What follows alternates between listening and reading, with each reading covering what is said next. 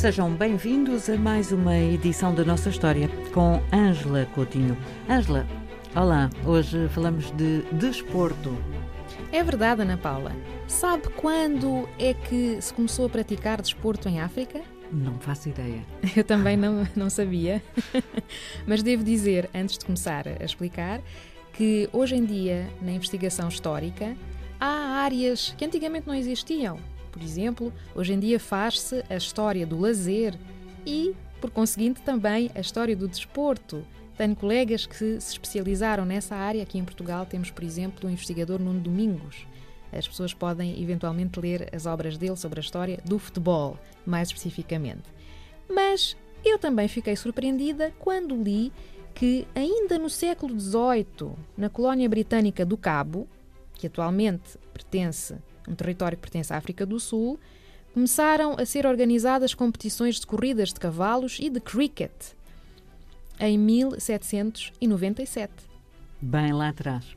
É verdade. Portanto, o desporto vem com o colonizador. Vem com o colonizador, com o colonizador europeu e, sobretudo, com os britânicos. Sabemos que eh, os britânicos é que foram os grandes promotores de, da prática desportiva moderna, como a conhecemos. Por conseguinte, eh, a prática desportiva em África está ligada a esta presença britânica, do início ligada a militares, soldados em geral, eh, e depois vai-se alargando à população branca africana até atingir, de facto, toda a população negra e de origem oriental, etc. Eh, e nós temos também o primeiro jogo de futebol de que se tem notícia em África, que também se organizou na atual África do Sul, em 1862. E temos então, em finais do século XIX, eh, o surgimento de muitos clubes desportivos em vários territórios e colónias. Uma curiosidade: a primeira equipa de futebol africana que jogou na Europa, uma partida de futebol, era constituída por jogadores negros e veio à Europa no ano de 1899. E, e vinha de onde? Agora, isso, essa informação não consegui obter. Uhum. Entretanto, posso dizer que também eh, nos territórios eh, dominados por franceses começaram a organizar-se clubes ainda no século XIX na Argélia em 1897. De futebol. Uh, um clube desportivo. Desportivo. Uh, na altura, inicialmente, praticavam-se vários uh, desportos ingleses. Por exemplo, nos territórios portugueses, o primeiro local onde começaram a surgir clubes desportivos, que eram de cricket e golfe, foi na ilha de São Vicente, em Cabo Verde, porque aí se instalou uma colónia britânica ligada à exploração do carvão e depois aos telégrafos. Entretanto, em Angola existiam já uh, regatas organizadas por uma associação naval desde 1860. Portanto, acaba por ter uma história longa e variada uh, o desporto em África, que agora, aliás, tem um papel uh, até bastante identitário se olharmos para o futebol, não é? Exatamente. Ana Paula pôs o dedo na mousse, como faz muitas vezes, e a questão polémica. Sem querer. sem querer.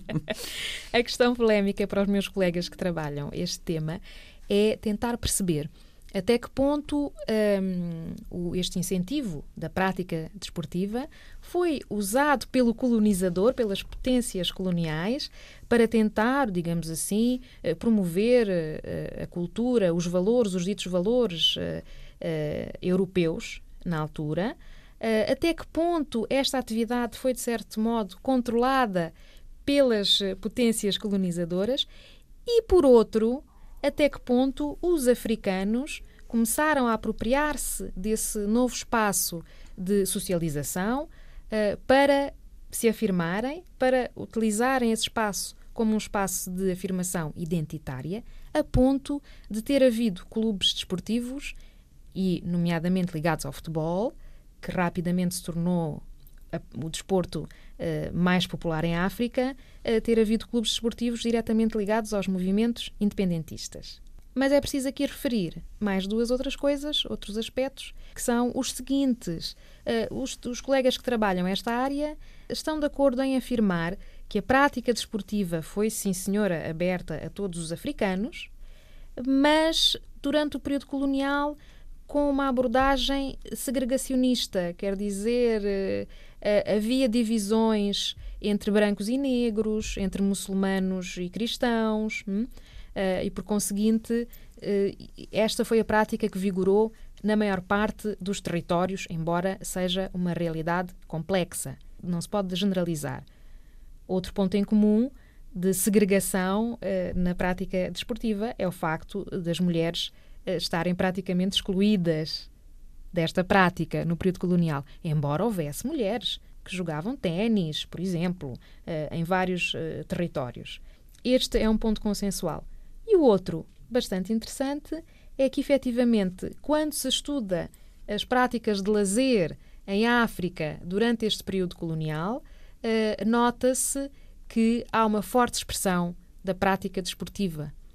O movimento associativo dedicava-se, em grande maioria, à prática uh, desportiva. Por conseguinte, há um peso muito grande do desporto e, sobretudo, do futebol nos espaços de lazer e nas primeiras associações uh, africanas uh, neste século XX. Ângela, muitíssimo obrigada por mais um, esta janelinha que se abriu para o conhecimento dos ouvintes da nossa história. Até para a semana. Até para a semana, Ana Paula. Obrigada.